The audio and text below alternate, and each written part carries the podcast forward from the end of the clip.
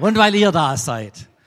Und, und ich muss sagen, auch allein schon diese Lobpreiszeit, die Ute, die hat es richtig toll mit uns gemacht. Also ich, ja. Und so, sorry, ich habe mitgesungen, ähm, ganz leise, aber das, das schafft man ja gar nicht, da nicht mitzusingen. Das geht einfach nicht. Ja, ich glaube, das ist ein guter Gottesdienst. Und ich hoffe, dass ich es jetzt nicht vermassle mit der Predigt, sondern in dieser Spur drin bleibe. Vielleicht können wir meine Präsentation starten. Und lieber Pastor Steffen, du wirst dich gleich äh, wiederfinden. Na? Also, ihr habt einen gut vorbereiteten Pastor, der hat schon geahnt, was ich da heute Morgen mitbringe. Sieben geistliche Kostbarkeiten. Und es war schon so für mich auch ein Anlass, darüber nachzudenken beim Chinesen. Weil ich gehe einfach gern chinesisch essen. Ich liebe das. Und vielleicht geht es euch auch so. Aber ab und zu einfach braucht man das. Und ich dachte dann in dieser Corona-Zeit, da möchte ich mich auf das Wesentliche besinnen. Das hat ja auch was Gutes mit Corona.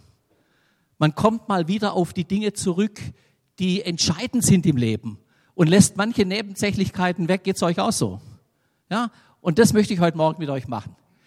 Ich möchte die Dinge teilen, die mir persönlich ganz wichtig geworden sind. Und ich denke, dass viele von den Dingen, die ich sagen werde, auch euch wichtig geworden sind. Und egal, ob ihr jetzt gern chinesisch esst oder nicht, ein bisschen Appetit muss ich euch schon noch machen. Also mancher wird es vielleicht auch wiedererkennen. Ich gehe auch gerne hier in Buch ähm, essen, aber da hatte ich kein Bild davon. Und wie gesagt, da gibt's auf der Speisekarte immer diese gebratene Ente mit sieben Kostbarkeiten und dieses Riesenbuffet. Und es macht einfach Spaß, da auszusuchen und sich satt zu essen. Ich, ich liebe einfach diese Vielfalt beim Chinesen. Dass man nicht jetzt nur ein Schnitzel und Pommes frites hat, sondern man hat so eine Riesenauswahl. Und dann so als Menü 5, ne, diese sieben Kostbarkeiten ähm, und eigentlich preislich auch ganz günstig, kann man sich ja noch leisten. Das ist einfach fantastisch. Die Bibel spricht auch von Kostbarkeiten. In Psalm 139, Vers 17 heißt es, aber wie köstlich sind vor mir Gott deine Gedanken. Wie ist ihr so eine große Summe? Sollte ich sie zählen, so würde ihrer mehr denn sein, denn des Sandes am Meer. Also, wenn wir alle Kostbarkeiten aufzählen würden, ähm, dann wären es weit mehr als sieben. Und ich weiß auch gar nicht, ob ich mit allen sieben durchkomme. Aber ich habe mein Tupperschüssel dabei. Wenn was übrig bleibt, dann ähm, werden wir das noch äh, später miteinander teilen. Macht ihr vielleicht auch so, ne? Kürzlich ja. Dass man alles brav auf ist. Wie gesagt, ich will sieben Kostbarkeiten ansprechen, die mir persönlich wichtig sind. So ungefähr wie das tapfere Schneiderlein gesagt hat. Sieben auf einen Streich. Mal sehen, wie weit wir da heute Morgen kommen. Das erste, und das werden wir auch gleich wieder finden bei diesen sieben geistlichen Kostbarkeiten, ist so der, der wichtigste Kernpunkt meines Glaubens. Und ich habe gedacht, ich fange gleich mit dem Wichtigsten an. Das ist das allererste. Im Psalm 139, Vers 17 lesen wir, aber wie köstlich sind vor mir Gott deine Gedanken. Und der erste Gedanke, den ich mit euch teilen möchte, der ist mir gleich der wichtigste. Der kam heute Morgen auch schon vor. K1 heißt bei mir Kostbarkeit 1. Das ist so, wie wisst ungefähr, wo wir dann immer sind in der Predigt. Du bist wertvoll, geachtet und geliebt. Dieser Text, Jesaja 43, der ist so ein Balsam für meine Seele. Das tut mir einfach gut. Das, das duftet herrlich von Gott her. Darum, weil du kostbar bist in meinen Augen und wertgeachtet und ich dich lieb habe, so gebe ich Menschen für dich hin und Völker für dein Leben. Und ich habe ganz bewusst diese zwei Symbole darunter gewählt. Einerseits diesen Diamanten, der uns zeigt, wie wertvoll wir vor Gott sind. Und auf der anderen Seite dieses Herz. Dieses Herz, das uns zeigt, wo das Herz Gottes liegt. Auf deinem und meinem Leben. Wir sind von Gott wertvoll gemacht. Ich spreche mit euch ganz normal. Wisst ihr, ich, was ich heute sehe in unserer Zeit, ist, dass der Feind uns genau an dieser Stelle immer wieder angreift. Das ist unglaublich, egal ob du zehn Jahre im Glauben dabei bist oder ein Jahr oder vielleicht nur wenige Wochen. Der Feind versucht immer genau das dir streitig zu machen. Im Grunde genommen sage ich mal, der Feind will, dass du von dir selber denkst, du bist eine Nullnummer. Der Feind würde dir sagen, du taugst nichts, mit dir ist nichts anzufangen, aus dir wird nichts, du kannst nichts. Und Gott ist so anders, so total anders. Er sagt, nein, du bist keine Nullnummer. Du bist das Wertvollste, was ich gemacht habe. Ich habe dich erschaffen mit jeder Zelle deines Körpers, mit jedem Gefühl, das du hast, mit allem, was du bist. Und nicht nur habe ich dich geschaffen, ich, ich habe dir etwas gegeben, meine Identität. Denn Gott lebt in uns. Was könnte es denn wertvolleres geben, als dass Gott selber das Beste, was er hat, seinen Heiligen Geist in unser Leben reingibt. Kapieren wir das wirklich? In meinem Glaubensleben, wenn mich der Feind irgendwo versucht hat zu erwischen und kalt zu stellen, dann war es genau dieser Punkt. Nee, du machst Fehler, mit dir kann ich nichts anfangen, du bist verzagt, du solltest ganz anders sein. Guck mal, ich habe da so andere Leute, die sind richtig gut, aber du bist es nicht. Ich will heute Morgen ganz praktisch mit euch was machen. Ich will euch sagen, wir alle, jeder Einzelne, der da ist, ist ein, ein bevorzugter, ein protegierter, ein Protégé Gottes. Einer, dem Gott, der Gott wichtiger ist als alles andere. Und wenn ich das ganz praktisch mache, dann habe ich mal was vor mit euch. Schaut euch das an. So als Baby, da, da kann man sich das nur vorstellen. Ne? Das ist so, kennt ihr dieses Lied? Du bist du, das ist der Clou, ja, der Clou. Ja, du bist du. Vergiss es nie, Niemand denkt und fühlt und handelt so wie du. Und niemand lächelt so wie du es grad tust. Vergiss es nie. Niemand sieht den Himmel ganz genau wie du. Und niemand hat je, was du weißt, gewusst. Wenn ihr links unten euch dieses Bild anschaut, auch das ist mir heute Morgen wichtig. Da seht ihr diese dunkle Hand und diese helle Hand. Wir haben ja gerade diese Diskussion auch in den Medien und überall über Rassismus. Rassismus ist deshalb schlimm, weil es andere Menschen erniedrigt und sich selber groß macht. Und das ist der falsche Weg. Gott macht uns groß. Nicht wir selber sollen uns groß machen oder über andere erheben, sondern wir sollen in dem anderen auch in dem der anders ist, auch andersfarbig ist, sollen wir genauso die Handschrift Gottes und seine wertvolle Hand sehen. Und deswegen möchte ich alle diese Menschen auf der Erde, egal welcher Rasse, welcher Herkunft, welchen Geschlechtes, welcher Religion, auch als Geschöpfe Gottes sehen und ehren. Und da geht es nicht nur darum, dass ich sage, ich bin kein Rassist, ich würde das nicht selber tun, sondern dass ich Rassismus in meinem Leben, in meinem Umfeld nicht dulde. Dass ich aufstehe, wo das passiert.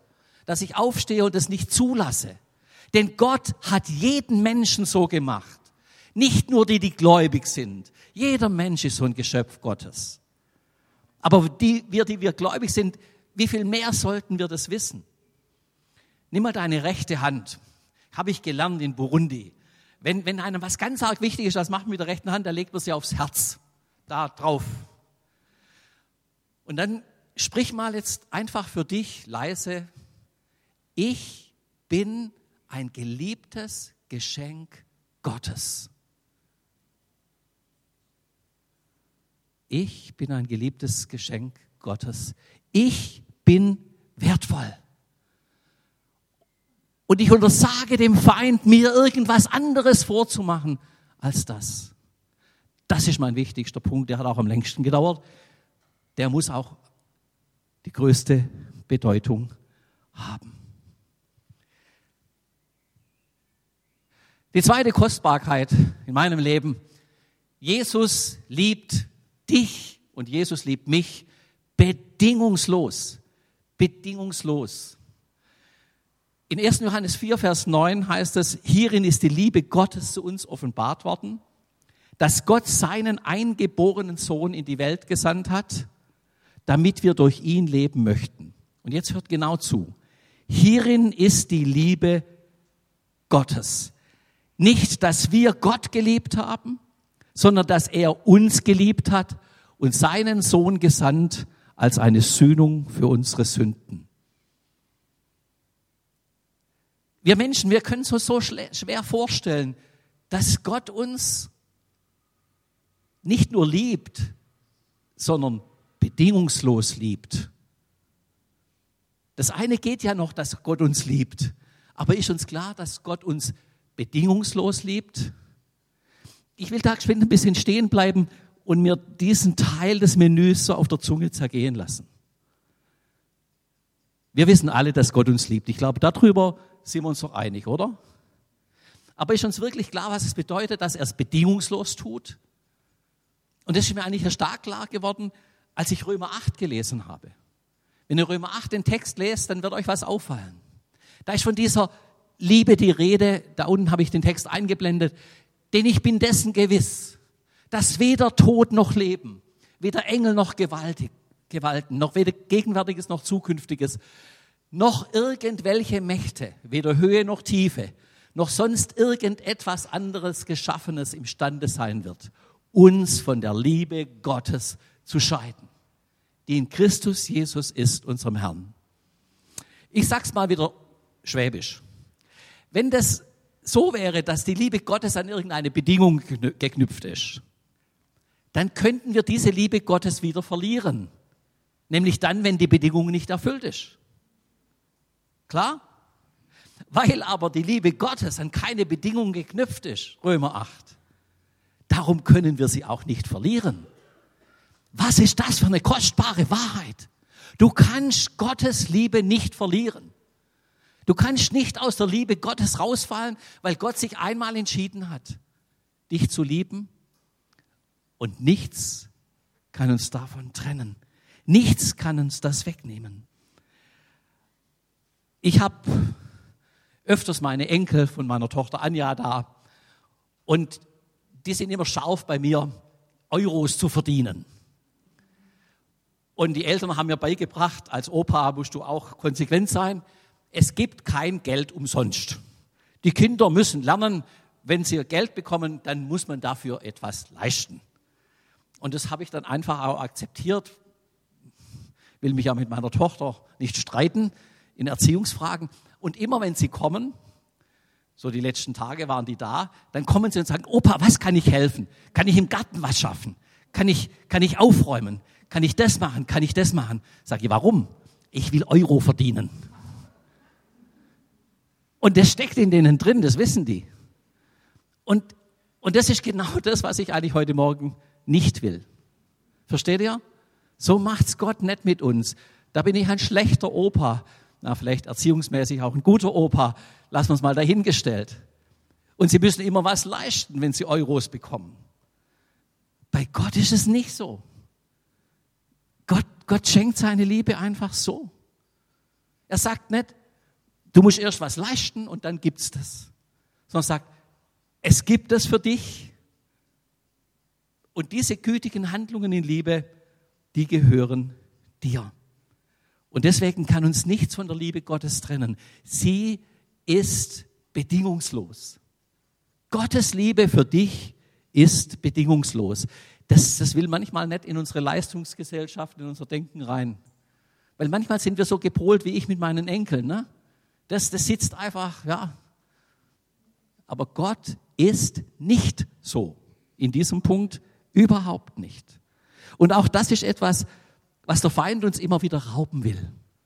Er will uns immer wieder weismachen, du kannst aus der Liebe Gottes fallen, wenn du das nicht einhältst, wenn du das nicht einhältst, wenn du das nicht einhältst, wenn du das nicht machst. Nein, du kannst nicht aus der Liebe Gottes fallen. Was für eine Kostbarkeit. Dritte Kostbarkeit. Ich weiß, dass mein Erlöser lebt. Da stecken gleich zwei Sachen drin. Der Erlöser auf der einen Seite und dass dieser Erlöser lebt. Der ist nicht tot, der ist lebendig, der ist da. Ich weiß, dass mein Erlöser lebt. Dieser Jesus Christus ist heute Morgen mitten unter uns. Als der Lebendige, als der Auferstandene, als der, der zu Rechten Gottes sitzt, durch den Heiligen Geist. Und ich weiß, dass er mein Erlöser ist. Ich habe nicht nicht selber aus dem Sumpf der Sünde gezogen, sondern er hat es getan durch sein Blut am Kreuz von Golgatha. Er hat alles erfüllt. Er hat alles gemacht, damit ich erlöst werde. Erlösung, das ist so ein Wort, da steckt Lossagen drin. Etwas frei machen drin. Da hat mich einer frei gemacht vom Bann der Sünde, von den Ketten der Sünde, von aller Schuld. Er hat uns frei gemacht und frei gekauft. Aus der Sklaverei der Sünde frei gemacht. Und da geht mir es um dieses Leben in Fülle bei Gott. Weil er uns freigesetzt hat, haben wir Freiheit und sind nicht mehr in der Knechtschaft. Das ist vorbei. Und die Trennung von Gott, das, was die Bibel Sünde nennt, ist überwunden. Und Jesus ist dieser Weg. Und schaut nochmal, ich weiß, dass mein Erlöser lebt, das steht in Hiob. Da steckt ein Leben dahinter.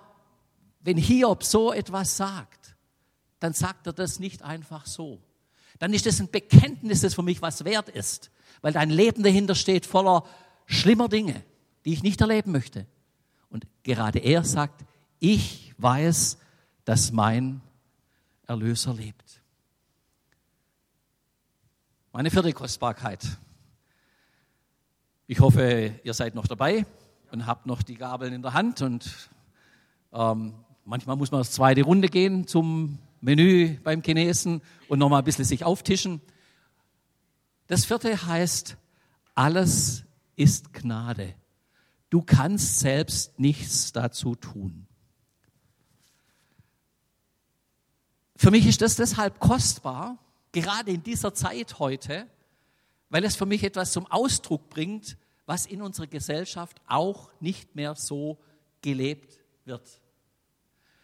Ich habe ganz viele Freunde, die würden an Gott glauben, wenn ich ihnen sagen würde, also pass auf, Gott wird dich erlösen, aber du musst das tun und du musst das tun und du musst das tun und du musst das tun und das tun. Und wenn du so gut bist, dass du alles das getan hast, dann würde ich Gott erlösen. Weißt du, wie bei einer Waage. Auf der einen Seite ist so diese schwere Sünde und jetzt tust du lauter gute Taten auf die andere Seite und irgendwann, dann geht die Waage, dann kippt die. Wenn so das Evangelium wäre, dann hätte ich viele Freunde, die würden an Gott glauben, weil sie, sie könnten selber etwas dazu tun. Und irgendwie steckt es in uns drin, wir müssen was schaffen. Umsonst gibt's nichts. Und das ist falsch. Das ist nicht das Evangelium. Das Evangelium ist, dass diese Waage auf der einen Seite schon mit unseren Sünden beladen ist und runterzieht die Schale. Und dann kommt auf der anderen Seite das Kreuz Jesu und sein Erlösungswerk auf Golgatha und wiegt alle Sünde auf und zieht mich daraus. Alles ist Gnade. Aus Gnade sind wir gerettet. Durch den Glauben. Und das nicht aus euch. Gottes Gabe ist es, nicht aus Werken, damit nicht jemand sich rühme. Du bist aus Gnade gerettet. Das ist ein Geschenk Gottes, das man annehmen muss. Das ist wichtig, dass man es annimmt. Ich hoffe jetzt, ich heute Mittag kriege ich noch ein Mittagessen zu Hause, weil jetzt werde ich was über meine Frau erzählen. Ich habe eine kostbare Frau, eine ganz liebe. Sie mag eins nicht, wenn ich in der Predigt Beispiele bringe von ihr. Aber ich, ich muss es bringen. Meine Frau hat die Gabe des Schenkens. Und jeder, der aus der Verwandtschaft sie kennt, der weiß das. Sie ist immer unterwegs und verschenkt. Und sie tut es wirklich so mit Freude und aus ganzem Herzen. Und, und sie verschenkt unwahrscheinlich gerne. Aber versuche mal, ihr was zu schenken. Das ist nicht so einfach. Vor allem, dass sie einfach nur sagt Danke und das war's. Bei Gott ist es schon so, dass du einfach sagst, danke Herr, danke für das, was du gemacht hast. Danke, nimm's an. Das ist deine unglaubliche Gnade und du musst nichts dazu tun. Gottes Geschenk, Gottes Gabe, Gottes Geschenk ist das an dich. Lass dich heute Morgen beschenken von Gott. Und ich möchte uns jetzt so eine Minute der Besinnung gönnen. Es gibt ein wunderschönes Lied, das leider in unseren Gemeinden wenig bekannt ist. Das Lied heißt, nichts, nichts kannst du tun zur Erlösung. Wenn wir schaffen, dann wird die Melodie eingeblendet und ich möchte mit diesem Text mit euch lesen. Nichts, nichts kannst du tun zur Erlösung. Sie ist ja vollbracht, sie ist dein. Du sollst sie nur nehmen und glauben, um ewig errettet zu sein. Nichts, nichts kannst du tun zur Vergebung. Denn Gnade, die wird nicht verdient. Gerechtigkeit ist dir erworben von dem, der die Sünde gesühnt.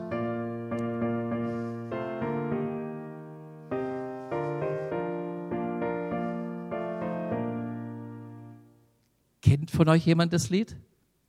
Ah, doch ein paar. Okay, ah, ich bin schon so alt, ich muss immer nachdenken, ähm, ob ich da noch ein paar finde, die auch so alt sind und das noch kennen. Lasst uns noch den zweiten Vers miteinander lesen und einfach so in uns aufnehmen. Könnt ihr die Melodie nochmal einspielen? Nichts, nichts kannst du tun für den Himmel. Das selige Herrlichkeitsreich. Ererbt es, denn ich und der Vater, spricht Jesus, wir schenken es euch.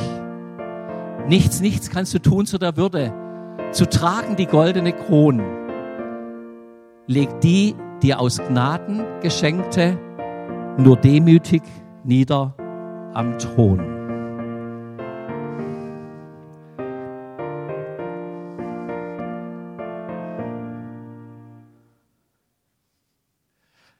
Jetzt kommt der Punkt, der mich am meisten heute Morgen begeistern kann. Weil jetzt geht es ein bisschen um Fußball und um äh, Leidenschaft, um Hingabe, um Begeisterung. Und zwar unter dem Punkt meiner fünften Kostbarkeit, Gott will dein ganzes Leben. Gib ihm alles. Gott will dein ganzes Leben, gib ihm alles. Hingabe, Engagement, Anstrengung, Eifer, Leidenschaft. Das motiviert. Für die Fußballer unter uns, wir können uns sicher an 2014 erinnern. Im Juli, 13. Juli 2014, das WM-Finale. Und nach 120 Minuten pfeift der Schiedsrichter ab und Deutschland war zum vierten Mal Weltmeister. Der vierte Stern durfte endlich auf die Trikots. Bei diesem Spiel hat mich eine Person schon besonders begeistert. Das ist dieser Fußballspieler. Kennt ihr den? Bastian, manche sagen Schweini, Bastian Schweinsteiger. Schaut euch den mal an. Bei diesem Spiel, da ist er über sich hinausgewachsen. Und mich hatte das beeindruckt. Er spielte das ganze Spiel durch. Und wer das Spiel damals gesehen hat in der Verlängerung, da haben ihn Krämpfe geplagt. Man hat nachher gezeigt, dass er mehr als 15 Kilometer bei diesem Finale lief, am meisten von allen 22 Akteuren. Der war komplett durchgeschwitzt. Unter dem Auge eine Blutschramme von einem Zusammenstoß. Er hätte sich auswechseln lassen können, hat er aber nicht gemacht. Er wollte durchspielen, denn er wollte für sein Team und für sein Land sein Bestes, sein Alles geben. Diese Woche kam in die Kinos und in Amazon Prime sein neuer Film auf die Leinwand. Ähm, ein Film über Bastian Schweinsteiger, über sein Leben, über den Jungen aus Oberaudorf unter dem Titel Memories von Anfang bis Legende. Also ich werde mir den Film irgendwann anschauen und den Trailer habe ich mir auch schon angeguckt. Schauen wir uns vielleicht mal geschwind an. Kriegt er das hin? Einfach dazu. Wenn man nach so einer Niederlage so aufsteht. Schweinsteiger! Er hat seine Gesundheit geopfert. Er war bereit zu zeigen, ich gebe alles. Mehr, mehr geht nicht. Das nennt man Held. Ein Held opfert sich auf. Super, super, ne? Und dann gehen einem so die Jahre, was man miteinander erlebt hat, durch den Kopf, was wir geopfert haben, um letztendlich da ganz oben zu stehen. Eigentlich war ich immer schon ein Fan von Basti und das werde ich immer bleiben. Ich habe immer gesagt, für mich. Das war der Trailer. Und in diesem Film, was ich gesehen habe, äußern sich verschiedene Leute über Bastian Schweinsteiger. Einer davon ist Uli Hoeneß. Und Uli Hoeneß sagt über Bastian Schweinsteiger Folgendes. Basti war bereit, alles zu geben. Mehr geht nicht. Und weißt du, wenn das Bastian Schweinsteiger um, um eines Pokals willen, um eines Sterns auf dem Trikot willen, um einer Weltmeisterschaft willen tut, wie viel mehr sollten wir das tun? Aus Dankbarkeit für all das, was Gott für uns getan hat. Kein Mensch hat das Recht, halbherzig zu sein lauwarm zu sein.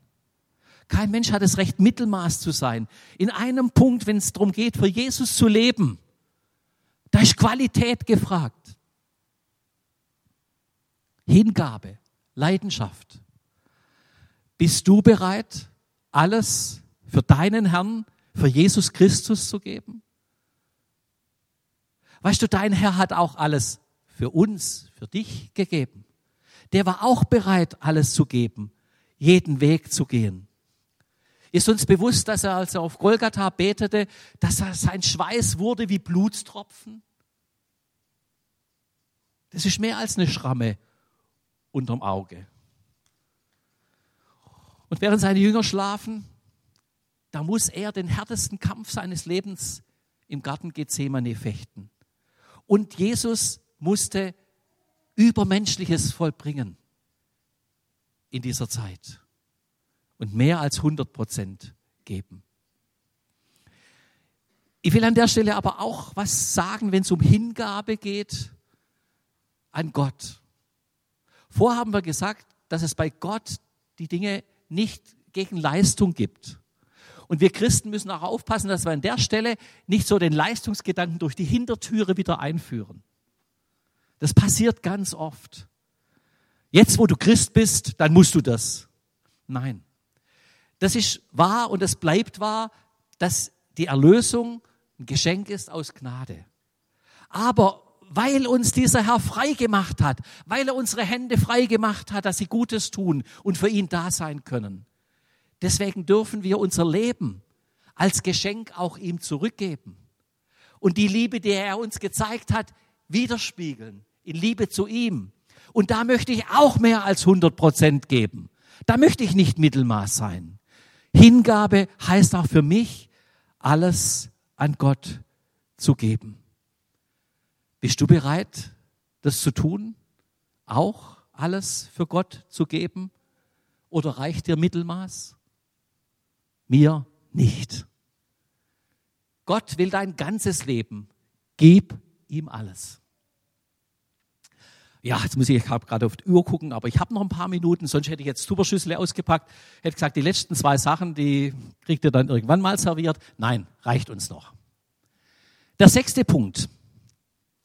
Gott will dich gebrauchen. Wir sind Gottes Hände und Füße auf dieser Welt. Ich weiß auch nicht, was sich Gott dabei gedacht hat. Eigentlich hätte er es viel einfacher haben können. Er hätte auf uns verzichten können.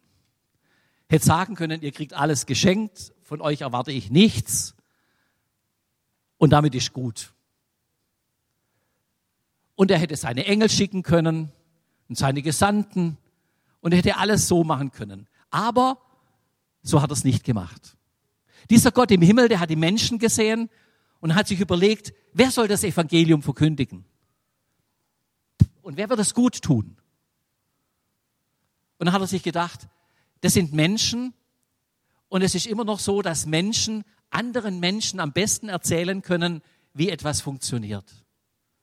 Und da hat er sich entschieden, auf dich und mich nicht zu verzichten, uns zu gebrauchen. Gott ist allwissend, allmächtig, allgegenwärtig. Aber da geht jetzt ein Risiko ein und sagt, ich will Menschen gebrauchen in meinem Reich. Ich will nicht Engel als meine Boten allein verwenden. Und da seht ihr diesen Text da unten. Christus hat niemanden auf Erden außer euch. Keine Hände außer euren, keine Füße außer euren.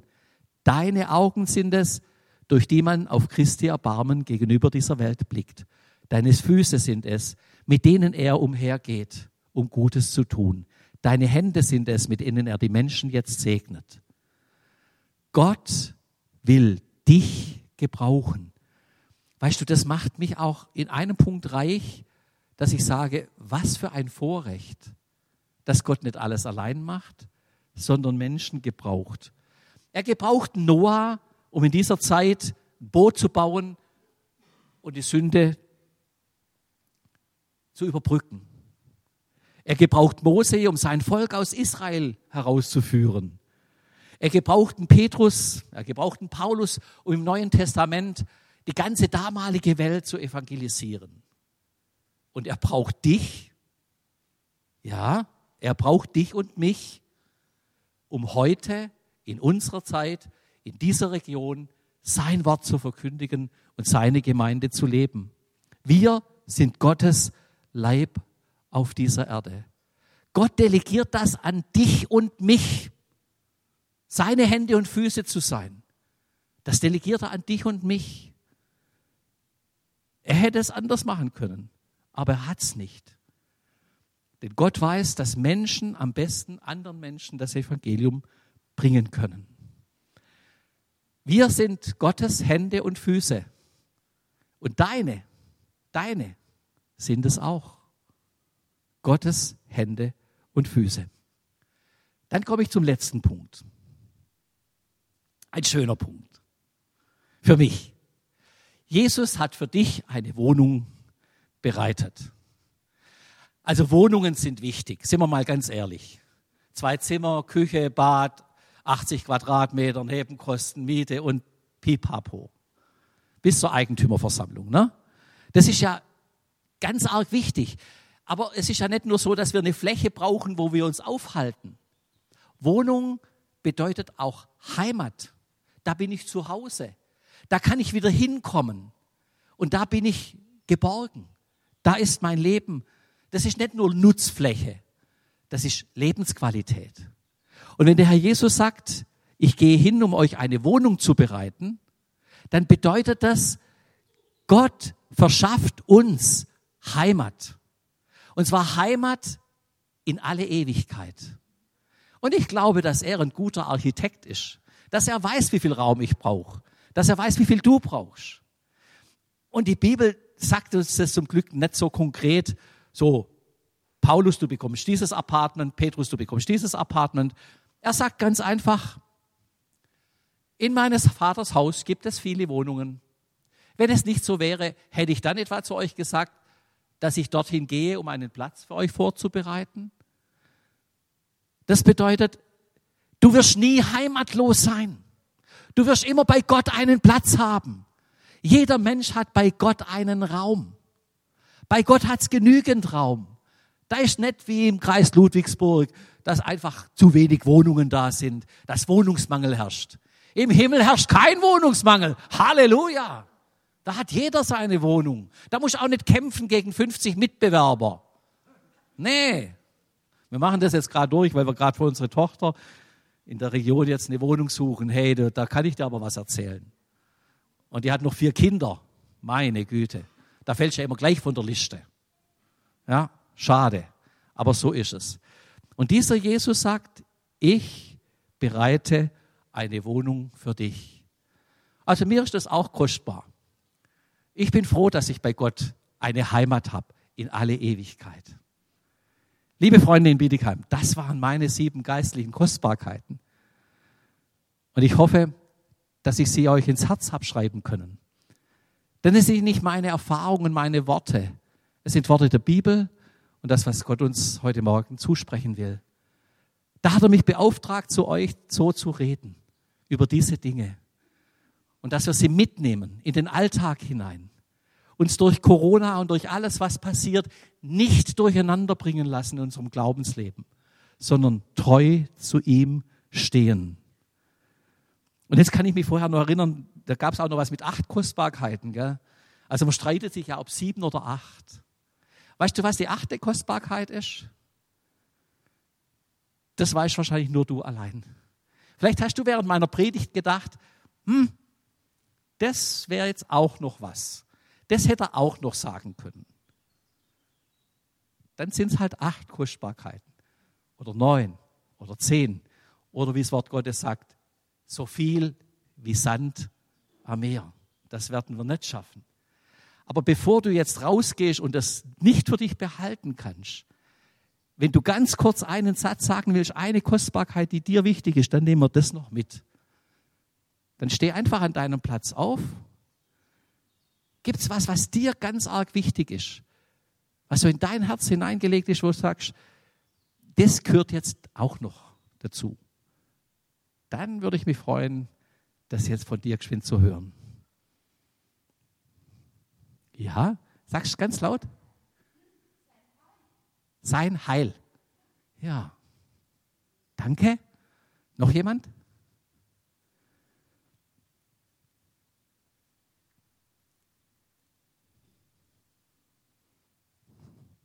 Okay. Letzte Chance. Ja. Aber irgendwann ist auch genug, gell? Irgendwann ist man auch satt. Amen.